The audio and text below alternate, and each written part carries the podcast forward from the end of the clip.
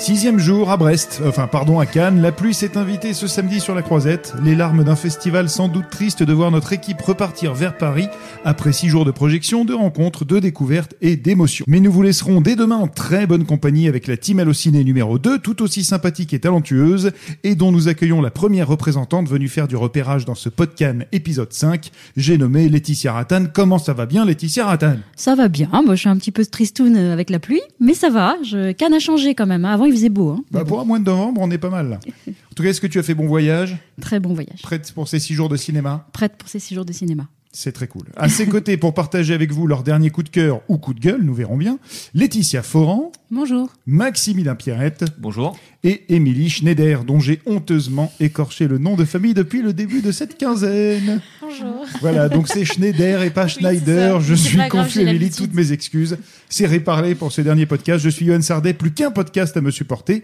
Bienvenue sur la croisette. Les plus belles années d'une vie. Vous voulez vous évader avec moi Celle que l'on n'a pas vue. Allez, embrassez-moi. Ce sera la folie.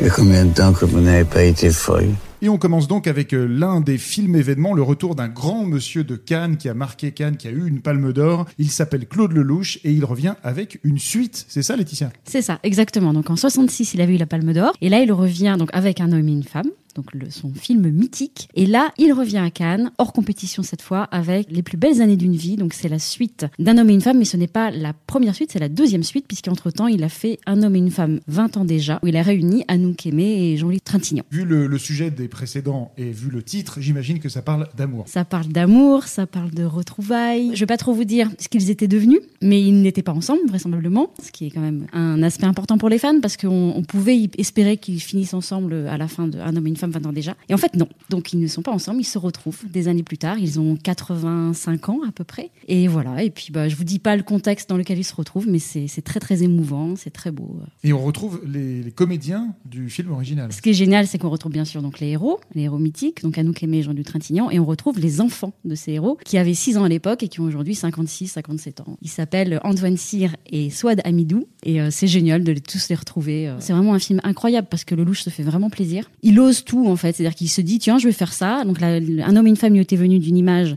d'une femme avec un enfant et un chien sur une plage. C'était comme ça que le film était venu. Et là, c'est en voyant, il nous a raconté euh, en, interview qu'en voyant les deux, lors de la cinquantième, des, des 50 ans d'un homme et une femme, il a vu donc Jean-Louis Trintignant et Anouk Aimé se parler, chuchoter, etc. Et en voyant ça, il s'est dit, il faut absolument que je les filme, il faut absolument que je les filme, se retrouver et se chuchoter encore des choses des années après. Et il a fait son film sans se poser de questions. Nous, on le sait, les gens qui nous écoutent peut-être pas, tu es fan de Lelouch, donc le, le film gagné d'avance, j'ai envie de dire. Est-ce que ce film peut parler à des gens qui connaissent pas Claude Lelouch? Oui, alors c'est bien quand même d'avoir vu un homme et une femme parce qu'en fait dans le film il utilise énormément d'images d'un homme et une femme euh, donc de son du premier et il alterne en fait les images d'un homme et une femme dans le passé donc de ces images à lui qu'il a filmé dans, dans un homme et une femme et les images du présent donc c'est quand même intéressant de se rendre compte de ce qu'il est en train de travailler de ce qu'il est en train d'offrir dans son film. Après euh, vu que de toute façon il offre ces images aux spectateurs au pire si vous n'avez pas vu un homme et une femme ben, vous le voyez dans, à travers euh, ce film là donc non c'est pas forcément nécessaire. On aime vraiment ce film parce qu'il nous rappelle cette belle histoire d'amour qui a eu lieu il y a 50 ans. Donc c'est quand même fait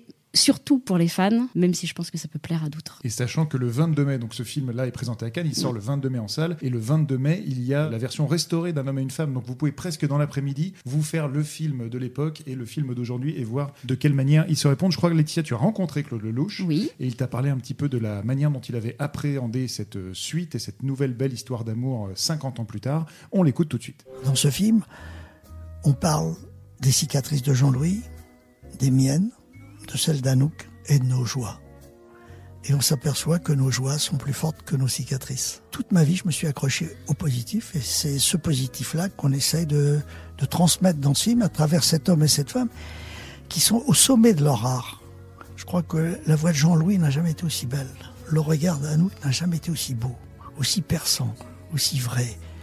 Eh bien ça, c'est le temps qui passe qui leur a donné cette force, tout simplement parce qu'ils ont résisté au temps qui passe. Les chefs-d'œuvre résistent au temps, voilà. Donc j'espère que ces deux chefs-d'œuvre, que sont Anouk et Jean-Louis, vont résister, euh, à, à, toutes les tempêtes, à toutes les tempêtes, car euh, leur histoire n'est pas finie. Ils n'ont pas dit leur dernier mot, et c'est pas impossible qu'un jour je les rappelle à nouveau pour faire encore plus de bêtises. Les plus belles années d'une vie, signé Claude Lelouch, s'était présenté hors compétition à Cannes. Je vous rappelle que le film sort le 22 mai au cinéma. Et je vous rappelle aussi, car c'est une idée reçue, ancrée dans la tête de tous les spectateurs, la chanson culte, ce n'est pas Shabadabada, mais...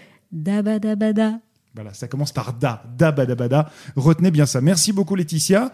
On est dans la musique. On va passer au sifflement, au sifflotement, au sifflage. Je ne sais pas comment on dit. Du, Au sifflement, et si vous voulez, euh, il y a un tuto dans le film, donc on apprend euh, la langue des siffleurs. Voilà, ça. des siffleurs. Et voilà, très, très bonne transition. Les siffleurs de Corneliu Porumbouyou qui étaient présentés en compétition. Alors, Corneliu Porumbouyou, c'est une sorte d'habitué quand même de Cannes. On parle souvent des habitués de Cannes. Il en fait partie puisqu'il a été découvert à, à la Ciné Fondation. On vous en parlait dans le podcast hier. La Ciné Fondation, c'est une sorte de laboratoire qui accompagne les jeunes cinéastes jusqu'à leur premier long métrage. Et puis ensuite, le festival continue de les accompagner. Ensuite, le monsieur avait signé 12h08 à l'est de Bucarest, Policier adjectif et le Trésor présenté dans la compétition Un certain regard, chaque fois avec des prix à la clé. Et ici, pour son nouveau film et son premier en compétition pour la Palme, il est aussi question de Trésor, Laetitia. Oui, tout à fait. C'est l'histoire d'un policier euh, corrompu. Ça se passe à Bucarest. Et donc, il va aller sur une euh, île euh, des Canaries, la Gomera, donc le titre VO du film. Et il va apprendre le silbo qui est une langue ancestrale, c'est la langue des siffleurs que la mafia utilise pour communiquer euh, sur l'île sans que la police sache euh, ce qui se passe. C'est un polar, un polar comique. Il y a des scènes vraiment drôles. C'est mis en scène en fait par, euh, il y a, des chapitres qui suivent chaque personnage, donc c'est segmenté. Ce que je reprocherais juste au film, moi, c'est que du coup, on s'y perd un petit peu parce que c'est un policier corrompu, donc qui travaille avec la mafia, mais pour la police, c'est une taupe au sein même de la mafia. Enfin, il y a toute une histoire et à la fin, on sait plus vraiment si c'est une taupe, euh, oui ou non. Mais sinon, le film est très intéressant, c'est drôle et voilà.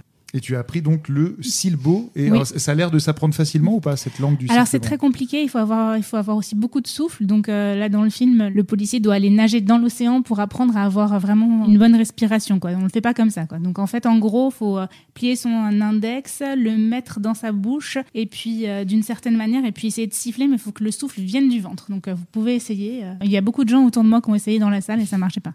Et puis avant qu'on reprenne le train demain pour Paris, bah, tu peux aller faire quelques longueurs dans la Méditerranée. oui, tu vas ça avec ce serait Et puis super. voilà, comme ça, tu vas nous apprendre le silbo. Donc, euh, ce film s'appelle Les Siffleurs. C'est un film roumain qui était présenté en compétition. Un film qui, lui, n'était pas en compétition. Il était présenté euh, à la quinzaine des réalisateurs. C'est Les héros ne meurent jamais de Aude Léa Rapin, une euh, jeune cinéaste qui vient de la Fémis. La Fémis qui forme plein de jeunes réalisateurs et réalisatrices. Et c'est très cool. Alors, le pitch est un petit peu bizarre. Donc, on a pris le parti de vous lire le synopsis officiel. Comme ça, au moins, ça sera très clair. Et ensuite, Émilie Schneider va pouvoir nous en parler. Alors, le pitch officiel, le voici. Un inconnu croit reconnaître en Joachim un soldat mort en Bosnie le 21 août 1983. Or, le 21 août 1983 est le jour même de la naissance de Joachim. Troublé par la possibilité d'être la réincarnation de cet homme, il part pour Sarajevo. Pas mal ce pitch. Ça a l'air intéressant. Ouais, c'est un pitch euh, très curieux et qui, je trouve, est euh, à l'image du film qui euh, exploite pleinement ce- ce- cette histoire euh, un peu bizarre. C'est un film qui joue avec les hum, un côté faux documentaire et mais en même temps c'est pas non plus un film fantastique.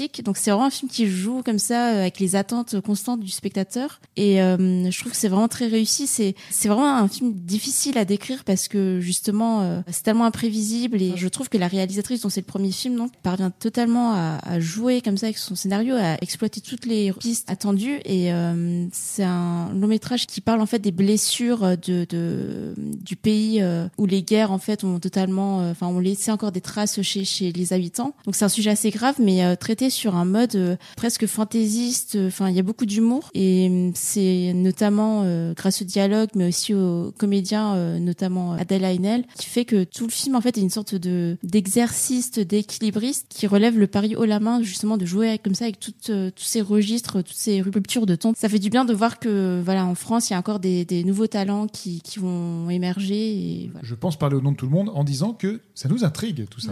Oui, Tout à fait. Donc tu l'as plutôt bien vendu ce film Les héros ne meurent jamais. Comme c'est un premier film, il est en lice pour la Caméra d'or, donc c'est-à-dire ce prix qui récompense le meilleur premier film, toutes catégories confondues.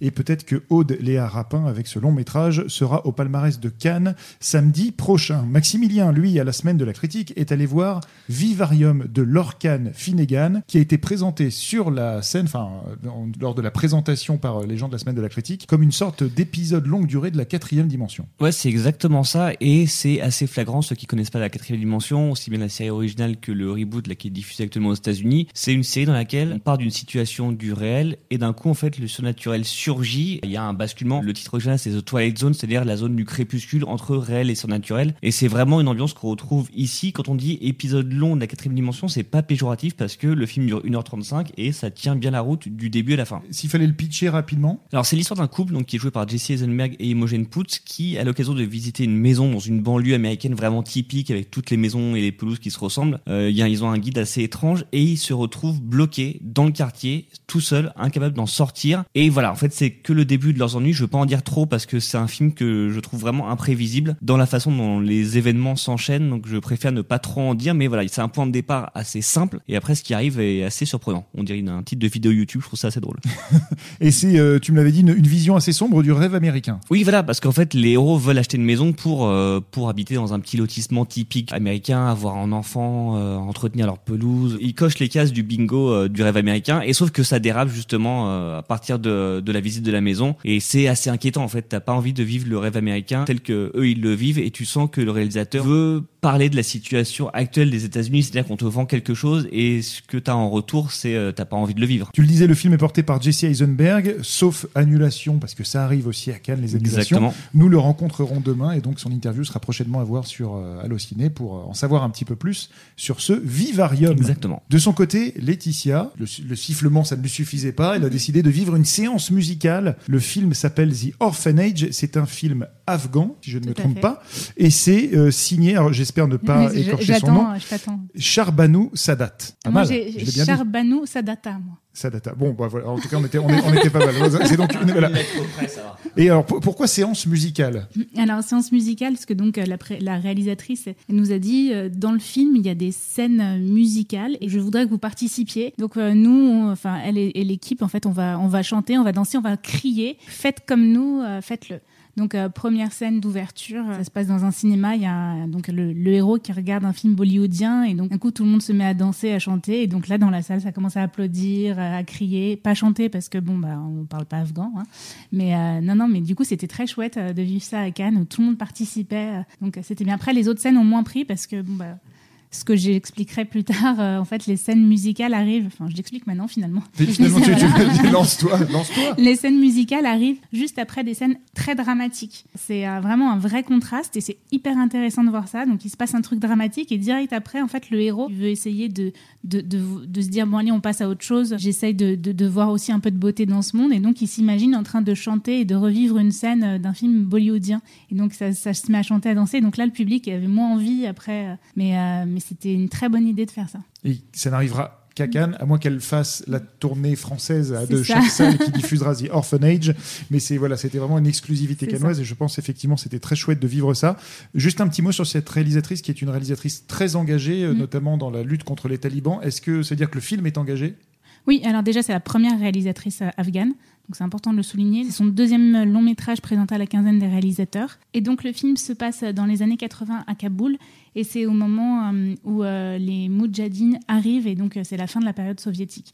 Donc on voit un petit peu tout le conflit politique et armé. C'est pas c'est pas le thème principal du film. Le thème principal du film, c'est les enfants, enfin les, les adolescents qui sont dans l'orphelinat et comment ils vivent leur vie un peu insouciante en, plein milieu de guerre. Et puis bon bah voilà, ils vont voir un tank soviétique qui tombe. Mais c'est euh, pas un film sur la guerre en elle-même, et c'est comment la, la guerre va influer sur la vie de ces adolescents euh, qui étaient encore complètement insouciants. Et euh, j'ai trouvé l'idée hyper bien euh, de faire ça et de pas nous mettre directement de pas dans, dans les combats, et donc ça change vraiment. Vous présentez très bien ces films et en fait c'est extrêmement frustrant d'écouter tout ça parce qu'en fait on ne peut pas tout voir à Cannes. Ça. Alors c'est bien de venir en équipe parce qu'on se répartit les films et en même temps on est extrêmement frustré quand on partage tout ça puisqu'on n'a pas pu les voir. J'espère que ce film trouvera son chemin jusque sur les écrans français.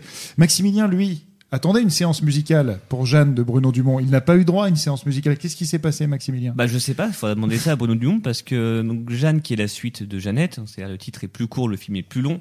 Et euh, très bonne ouais voilà, c'est ce qui est pas ce qui est pas forcément une bonne chose parce que déjà Jeannette j'avais trouvé ça long. C'est sa suite de la relecture de l'histoire de Jeanne d'Arc. En fait, il adapte euh, ce qu'avait écrit Charles Peggy sur euh, Jeanne d'Arc. Donc on avait eu la jeunesse avec Jeannette. En fait, maintenant on est dans ce qu'on connaît un peu plus, c'est-à-dire la capture par les Anglais, le procès pour hérésie et puis la l'exécution euh, le- au bûcher. Et donc le premier était une comédie musicale un petit peu rock avec des nonnes qui faisaient du headbanging, il y avait des dabs et tout ça. Donc je me Avec suis des gens dit, qui chantaient très mal aussi. oui, voilà. Donc c'est ça. Je me suis dit, bon, dans le pire des cas, on aura encore ça. Et ben non, on a juste, alors pas trois chansons, mais trois fois la même chanson qui est signée Christophe. C'est un peu mieux quand même euh, en termes de en termes de voix. Mais sinon, c'est quand même, euh, ça reste interminable. Comme le premier, c'est vraiment, on a un peu l'impression de vivre la guerre de 100 ans en temps réel. C'est il y a des scènes, tu te dis, mais ça, ça va jamais s'arrêter. Et fait. les fauteuils ont claqué. Les alors, pas tant. Oui, alors oui, non, parce qu'en fait, un fauteuil ne claque pas à Cannes parce qu'il est rembourré, donc en fait, ça fait juste pff, comme ça. Mais Il fait très bien le fauteuil. Ouais, ouais. j'ai vu, je j'ai beaucoup vu de gens euh, quitter leur fauteuil aujourd'hui. En fait, la première personne a déclaré forfait au bout de 10 minutes de film. Je pense qu'elle a attendu plus longtemps pour voir, euh, pour rentrer que- qu'elle n'a vu le film.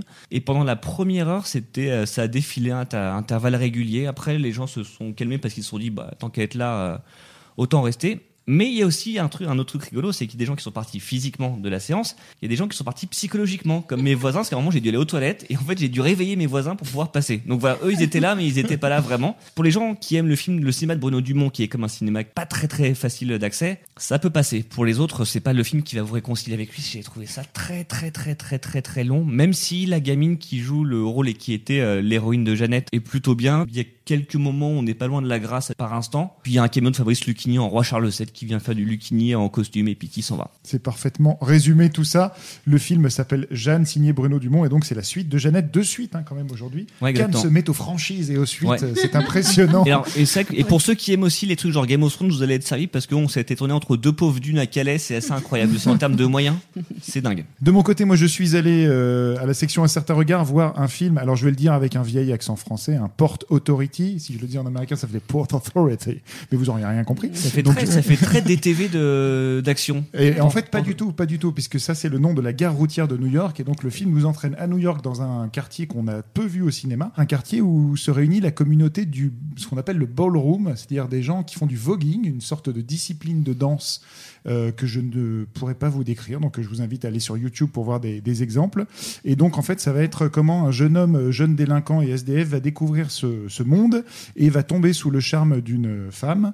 Ils vont s'aimer, il va se rendre compte qu'elle est transsexuelle. Et est-ce que leur amour va résister à tout ça? C'est un très beau film qui fait découvrir euh, cette, euh, cette culture et qui a la particularité aussi d'être assez symbolique à Cannes cette année, puisqu'il est porté par Lena Bloom. Et Lena Bloom, c'est donc la première actrice transsexuelle de couleur qui porte un film au Festival de Cannes. Donc voilà, c'est encore une, une nouvelle avancée de Cannes cette année. Tout ça, c'est plutôt chouette. Et on a rencontré Lena Bloom. C'était une, une très belle rencontre. Et euh, je vous invite à lire son interview sur Allociné. Et sinon, un tout petit mot sur un autre film que nous avons vu avec euh, Andou, euh, qui travaille sur toutes les vidéos de Cannes. Le film s'appelle Making Waves et c'est signé aussi par une autre réalisatrice, Mitch Costin. Et en fait, c'est un documentaire très original dans le sens où il s'intéresse au son au cinéma. C'était une, une partie du cinéma qui n'avait jamais trop été abordée dans les, dans les documentaires de cinéma. Et donc là, ça donne un aperçu des grands noms, euh, des sound designers, des gens qui font la musique, les bruitages, avec des interviews notamment de Spielberg, de Christopher Nolan, de George Lucas, et qui parlent de la manière dont ils ont appréhender le son dans leur film et comment le son est finalement l'âme et la vie d'un film. Donc c'est hyper intéressant et on apprend notamment que les moteurs des avions de Top Gun sont aussi impressionnants à l'écran parce qu'ils sont mélangés avec des bruits de singes et de lions. Voilà. Le moment, la, la dame qui s'occupe de créer ces sons disait en fait des moteurs de jet, bah, c'est tout pourri au cinéma, donc on a rajouté des tigres à l'intérieur. Mets un tigre dans ton moteur et ça donne Top Gun, c'est pas mal.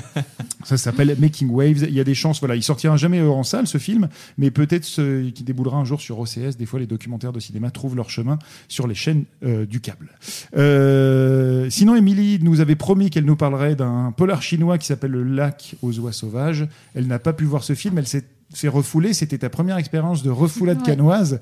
Comme ça, tu auras tout vécu dans ces C'est six ça. jours. Ça, c'est chouette. Et sache que c'est un monsieur qui s'appelle Quentin Tarantino qui a piqué ta place, puisque Quentin Tarantino est à Cannes et qu'il était sur le tapis rouge de ce film. Donc, tu peux te dire que tu as laissé ta place à Quentin. C'est C'est pas vrai. mal. En Sinon, plus, on a- apparemment, sinon, on il a a son adoré le film, donc euh, voilà, ça, ça me fait plaisir de lui laisser ma place. Sinon, on a son numéro, tu peux aller le chercher à son hôtel.